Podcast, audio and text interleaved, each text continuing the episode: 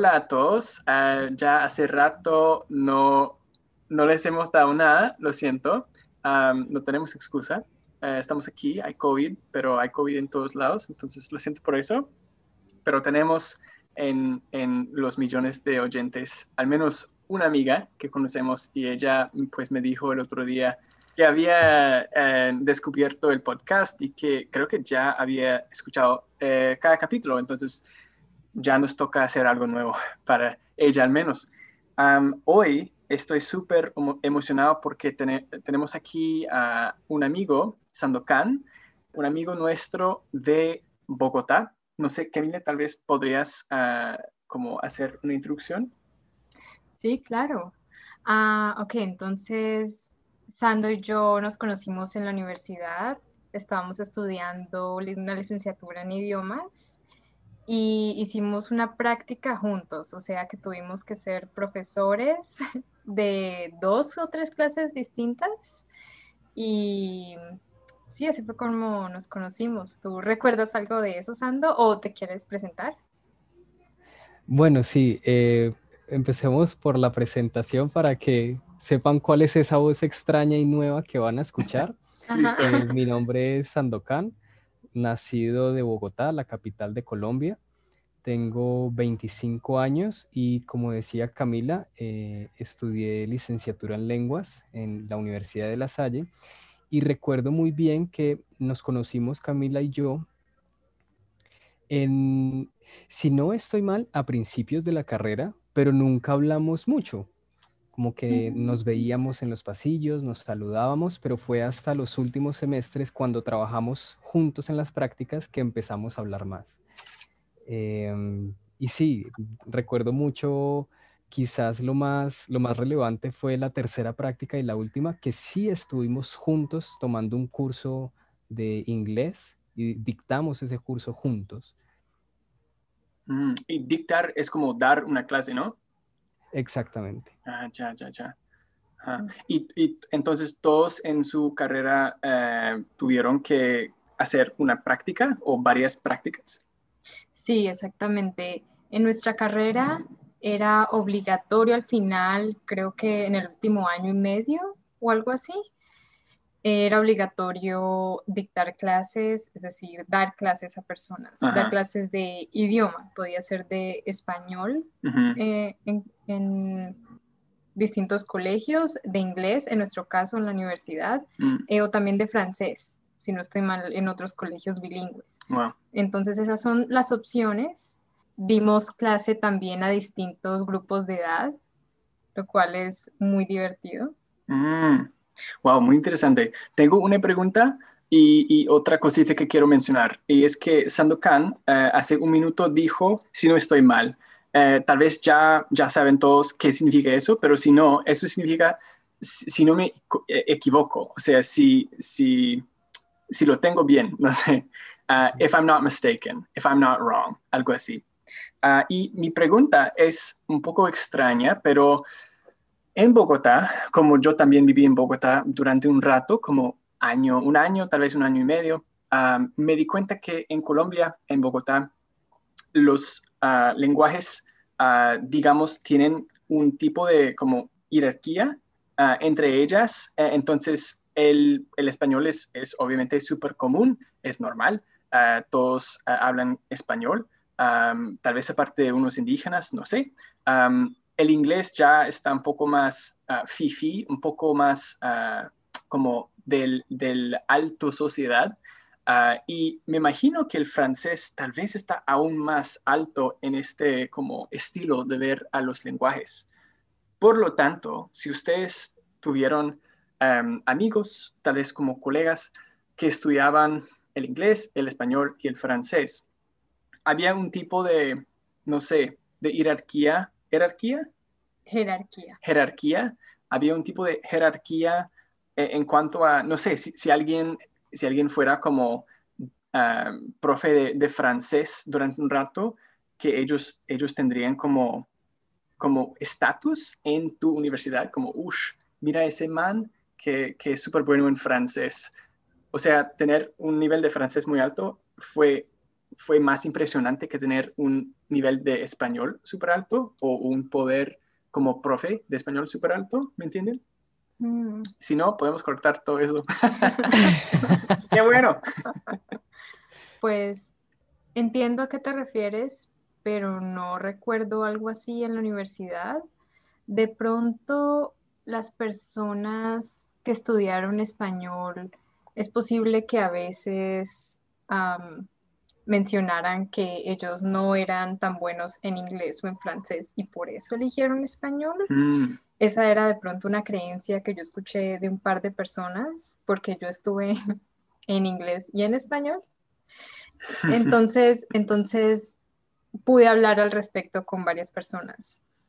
no recuerdo que hubiera dentro de la universidad o dentro de nuestra carrera una jerarquía de esa manera, que algo fuera más impresionante. Yo creo que siempre nos parecía que el otro idioma que se nos dificultaba un poco era, no sé, más interesante o más emocionante. Esa era mi sensación, ese era mi, mi pensamiento con el francés. Porque yo sabía inglés, yo sabía que el inglés era fácil y que está súper, está como al alcance de, de, cualquiera porque hay tantos, tantas canciones, producciones en inglés. Yo pensaba que estaba bien, pero el francés ya era como otro nivel de dificultad. Entonces, mm. de pronto había como una jerarquía, pero de dificultad, donde el español o las personas que elegían en español elegían la profundización más sencilla y las de francés más difícil. Interesante. Aunque eso era relativo también, porque algunas personas pensaban que el inglés era más difícil. ah, ya. Pero ah. Sí, yo creo que depende de la experiencia de cada persona. ¿Tú qué opinas, Sandro? De pronto, retomando lo que tú comentabas de que el inglés se encuentra a la mano, relativamente a la mano para todos y también teniendo en cuenta que de alguna manera eh, el tener a Estados Unidos relativamente cerca influye muchísimo el hecho de que se escuche mucha canción en inglés en Colombia. Eh, los avisos de una tienda, por ejemplo, eh, sean más populares o peguen más si están escritos en inglés, como por ejemplo un pub, uh, Bogotá Beer Company o cosas por el estilo el solo hecho de que un nombre, del título de una tienda, por ejemplo, el nombre de una tienda, esté escrito en inglés, ya le da cierto estatus al lugar. Em, y quizás, a pesar de que el inglés está a la mano de todas las personas, no muchos lo hablan porque no a todos les gusta.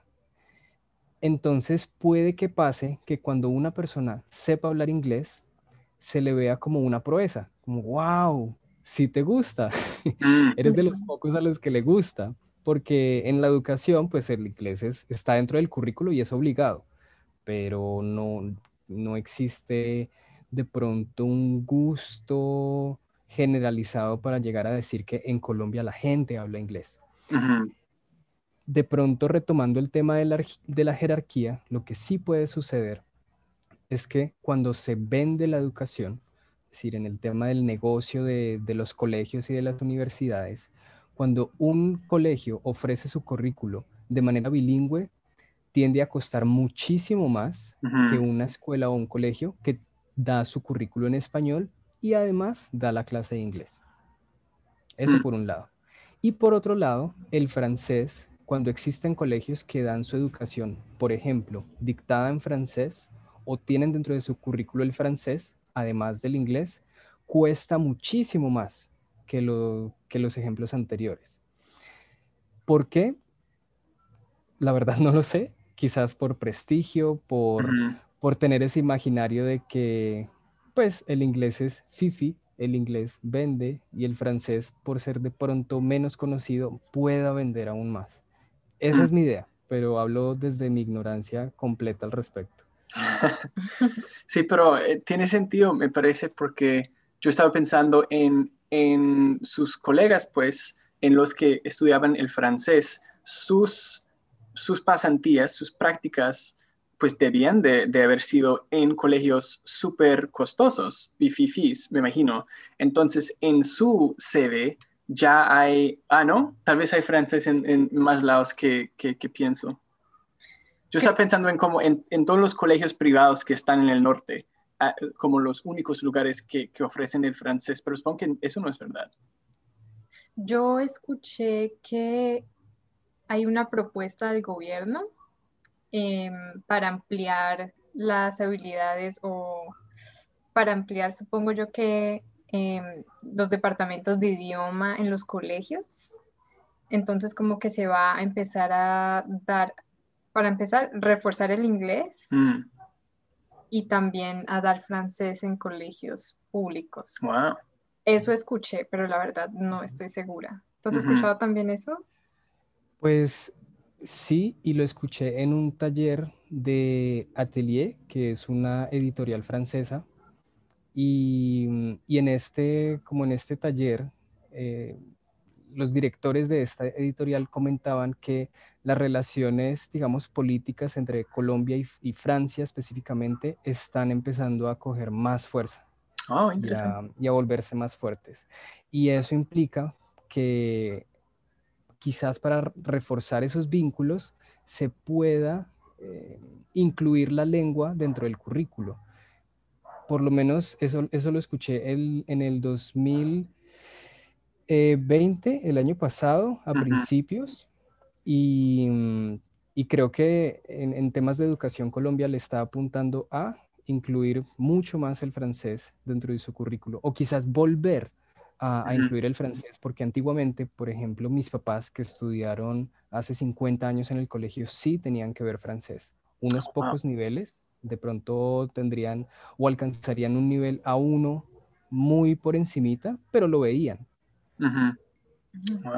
Eso me parece muy interesante y no sé si estoy de acuerdo con la medida. O sea, es bueno que las relaciones eh, se estén como fortaleciendo un poco entre Francia y Colombia.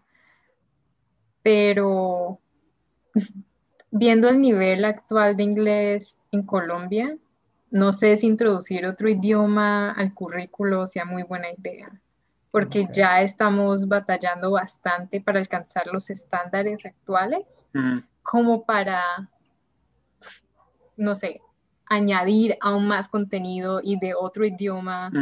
Em, me parece algo difícil de, lograr. Sí, tal vez para los estudiantes del futuro próximo, eso va a ser muy abrumador, muy overwhelming. Súper interesante. Gracias. entonces, pues, estamos aquí también para hablar de, algo distinto del, del lenguaje de la carrera, aunque también eh, relacionado, yo creo. Y es que en esos días eh, yo he estado escuchando em, un audiolibro que, que fue escrita por, eh, y también grabado, de hecho, por Michelle Obama. Entonces, tal vez ya, ya saben quién es eso. y en su autobiografía, Michelle menciona la importancia en su vida y en las vidas de varias personas que conoce Ah, de un cambio drástico, un cambio muy grande, que ella llama un swerve, como un, cambio casi sin control. y en su caso, eh, Michelle hizo un swerve cuando dejó su carrera como abogada con un sueldo altísimo y también mucho estrés, eligiendo, en vez de eso, trabajar por la alcaldía de Chicago, de una ciudad en los Estados Unidos. Aparte de Michelle y unos pocos otros, me parece, en la sociedad, se habla poco de tales cambios y cómo pueden ser muy positivos. Sí hay, hay ciertas como figuras públicas que tal vez han hecho como un cambio así, pero me parece que, no sé, es que a mí me da muchos nervios, por ejemplo, pensar en cambiar mi carrera y me parece que tal vez para muchas otras personas es algo que, da mucho miedo. Entonces, yo sé, Sando, que, Sandokan, perdón, que hemos hablado antes de, eso exactamente, de, carreras, de decisiones que pues habíamos tomado hace muchos años y que todavía nos, como, nos guían en la vida, pero que tal vez quisiéramos como cambiar un poco qué es lo que estamos haciendo eh, y a dónde vamos también en la vida. Entonces, una pregunta para ti sería, ¿estás de acuerdo que la sociedad nos presenta la vida ideal como una vida en la cual uno sabe muy joven ya exactamente lo que quiere hacer? Por ejemplo, no sé, un niño de cinco años que dice, yo quiero ser médico, y todos aplauden y dicen, ay, qué, qué bueno, qué bueno. Y, y, pues esa, esa persona muy joven ya sabe cómo, cómo lograr su, su sueño. Yo personalmente siento que nunca he tenido un sueño tan, tan claro así, y yo voy pues sabes muy bien, Camila, yo voy cambiando casi cada día lo que, lo que supuestamente quiero hacer en mi vida eh, y qué voy a hacer, no sé, esta, este, este fin de semana. pues es su estilo de vida de estar como experimentando un, un cambio permanente. Uh, es difícil a veces. Entonces, perdón, fue súper largo, pero ¿qué te parece, Sando? es verdad que, es más como aceptable ser alguien que ya sepa todo y, que... Yo pensaría que más que aceptable, la vida se vuelve mucho más fácil. Mm. Porque de cierta manera el camino está trazado cuando sabes qué hacer, entre comillas. Existe X universidad, em, estudias para obtener X título y trabajarás haciendo X cosa específica que tú, si tienes la fortuna de saberlo desde joven, pues lo sabes, ¿sí? Yo pensaría que para las personas que no tienen tan claro ese, ese rumbo que tomar, puede llegar a ser más estresante el hecho de ver que, pues, no está claro decir, bueno, voy a estudiar tal cosa. Y al estudiar tal cosa voy a trabajar en X o Y cosa de manera certera y de manera concreta. Yo creo que al igual que tú, como que cambio mi manera de pensar todos los días referente a, bueno, ¿qué voy a hacer con mi vida? Porque es mi futuro. Eh, y, pues hablando de surfs o de los, eh, de los cambios de rumbo tan repentinos, también son situaciones de, de, bastante estrés por lo mismo, porque ni siquiera sé por cuál rumbo voy para llegar a hacer un surf, ¿sí? okay, wow. Sí, sí, sí. Pues al menos como para, para ponerlo en, un, sentido más positivo, somos muy adaptables, ¿no? Ya podemos cambiar en un minuto. ¡Qué bueno! De pronto, sí, sí, sí. Yo estoy de acuerdo con Sando. Yo creería que de pronto hacer un cambio de carrera no es algo que se vea mal, entre comillas, sino que es algo difícil. Y si una persona sabe desde muy pequeño qué es lo que quiere hacer, em, creo que la carrera que eligen, la profesión que eligen, es más importante que si cambian o no. Hmm, ok, sí, sí, sí, tiene mucho sentido. De hecho, eso también cabe con lo que decía Michelle Obama en su libro, porque la primera persona que, que describía Michelle que hizo un swerve en su vida fue un ex novio de ella, creo que cuando ella asistía como a la universidad. Y su novio en ese entonces pues jugaba como a fútbol americano, fue o iba a estudiar ah, medicina, entonces fue como súper exitoso en, según los estándares de, de, Gringolandia, ¿no? De, pues de, muchos de nosotros. Pero él como hizo un swerve porque decidió, ah, en vez de estudiar la, la, medicina, decidió trabajar como un, pues en inglés decimos mascot. Yo sé que no es mascota en español, pero son las como pues las personas que, que llevan uh, disfraces o como... Es que no tenemos eso en, ah, Colombia o en Latinoamérica, eso es súper norteamericano. Es extraño. ok, si pueden imaginar un partido de básquetbol o, fútbol americano, va a haber dos tipos, me parece, que van a estar como disfrazados como animales y van como a bailar y, hacer cosas así. Entonces, el exnovio de Michelle Obama decidió trabajar así en esta carrera por, no sé, tal vez un año o unos años. Y ella decidió dejarlo de una vez, o sea, súper rápido. Entonces, eso, o sea, ella, ella dice que fue porque él hizo un swerve y en ese entonces ella no, pues, pensaba que alguien que, que puede hacer un swerve no está como lo suficiente cierto de, su, de sí misma para estar con ella. O sea, me parece que ella es tal vez una persona de ese como tipo A, ¿no? O sea, como muy, eh, no sé, competitivas y todo eso. pero, pero lo que acabas de decir, Camila, tiene más sentido tal vez. No fue exactamente que hizo un cambio, sino que la cosa que eligió el exnovio no fue tan aceptable para Michelle Obama. Por ejemplo, si, él, si él estuviera trabajando como mascot y eligió estudiar la medicina, tal vez ella sí habría continuado con él. Sí, entonces, sí, tiene mucho sentido. Sí, yo creería que hay mucho más énfasis, hay mucho más énfasis en la elección de la carrera que en los cambios. O sea, si un abogado decide un día ser un político o, o si un político decide volverse un doctor, o sea, como que vale, como que está bien. personalmente, amo esos swerves.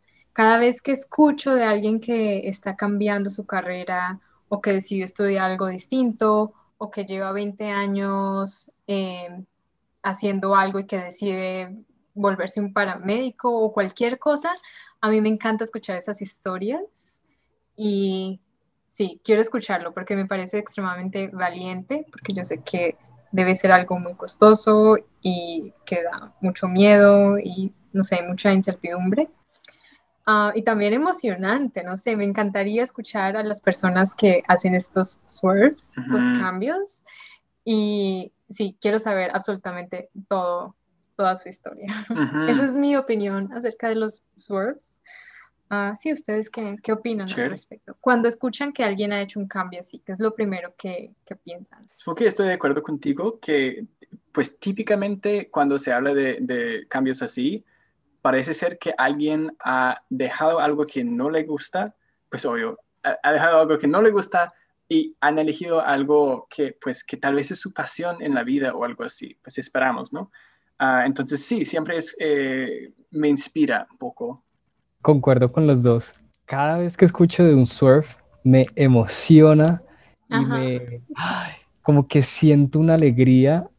Sin conocer a esa persona, le deseo lo mejor y le echo la bendición y, y mejor dicho, me llena de, de, mucho como regocijo, por decirlo así. Quizás para aportar a, al tema de qué siento y qué pienso frente a los swerves, definitivamente un surf no es un paso fácil, ¿cierto? Sí. Pero, pero, yo creo que el ver todos los testimonios, em, por lo menos los que se escuchan son de los famosos, ¿no? Son los visibles. Por ejemplo, el de Michelle Obama, eh, y habrán otros tantos más. Como también habrán swerves de personas del común que de los que uno nunca se entera porque no existe de pronto una transmisión al respecto. Pero de cualquier forma, todo esto nos muestra que son posibles. Sí se puede realizar un surf. Y siento en mi interior que gran parte de, del, o uno de los factores más importantes que juegan en, el, en, la realización de un surf es el no estar solo, el contar con apoyo. Porque el surf mejor dicho, tanto un surf como cualquier decisión empieza por la voluntad de tomar esa decisión. Y si sientes la fuerza dentro de ti y si sientes la, la berraquera, como se dice en Colombia, la, fuerza para hacerlo, lo demás viene por añadidura. como que tu misma intención de hacerlo te hace ver la manera de hacerlo posible. Hablamos de dinero, hablamos de oportunidades, etcétera, etcétera. Creería yo. Yo no he hecho swerves, entonces me lo estoy imaginando. Todavía no. Tal vez en el futuro, eh, tal vez los tres. Vamos a ver. Sí, creería que ese de pronto em, es un tema del que nosotros tres ya hemos hablado un poco porque nos sentimos Ah, un poco curiosos sobre qué otras cosas podríamos hacer, además de lo que no de la materia o las materias que estudiamos. Podemos preguntarte rápido, Sando, eh, sobre dos palabras que has dicho.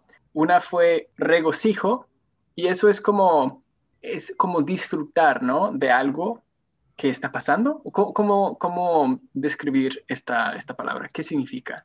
Wow, eh, regocijo lo acabo de buscar encontré una palabra más o menos transparente en inglés que sería rejoicing.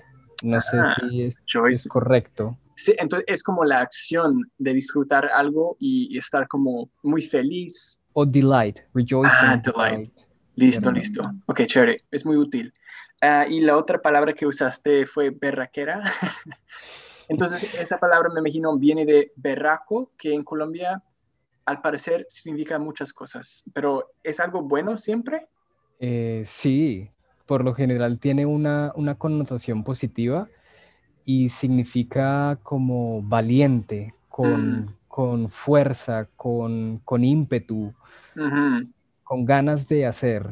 Sí, para mí es difícil como traducir esto a inglés, pero sí, decir simplemente, no sé, que alguien es muy berraco, eh, está bien, ¿no? Es, es, un cumplido, es algo bueno. Sí. Sí, es como decir que eres brave, courageous. Ah, courageous. Listo, listo. Yo busqué una vez berraco en línea y pues no estoy seguro, pero creo que encontré que también puede significar como, pues es un animal, que se ve un poco como un jabalí. No sé si es verdad. yo nunca he ah. escuchado eso antes. No, yo tampoco. Ah, de pronto en otro país. sí, puede ser. Puede ser. Otro significado de berraco que yo conozco es que alguien está enojado. Es un uh. adjetivo mm. para referirse a que alguien está bravo, em, de mal humor, indispuesto y todo eso. Entonces, ¿eso sería estar berraco?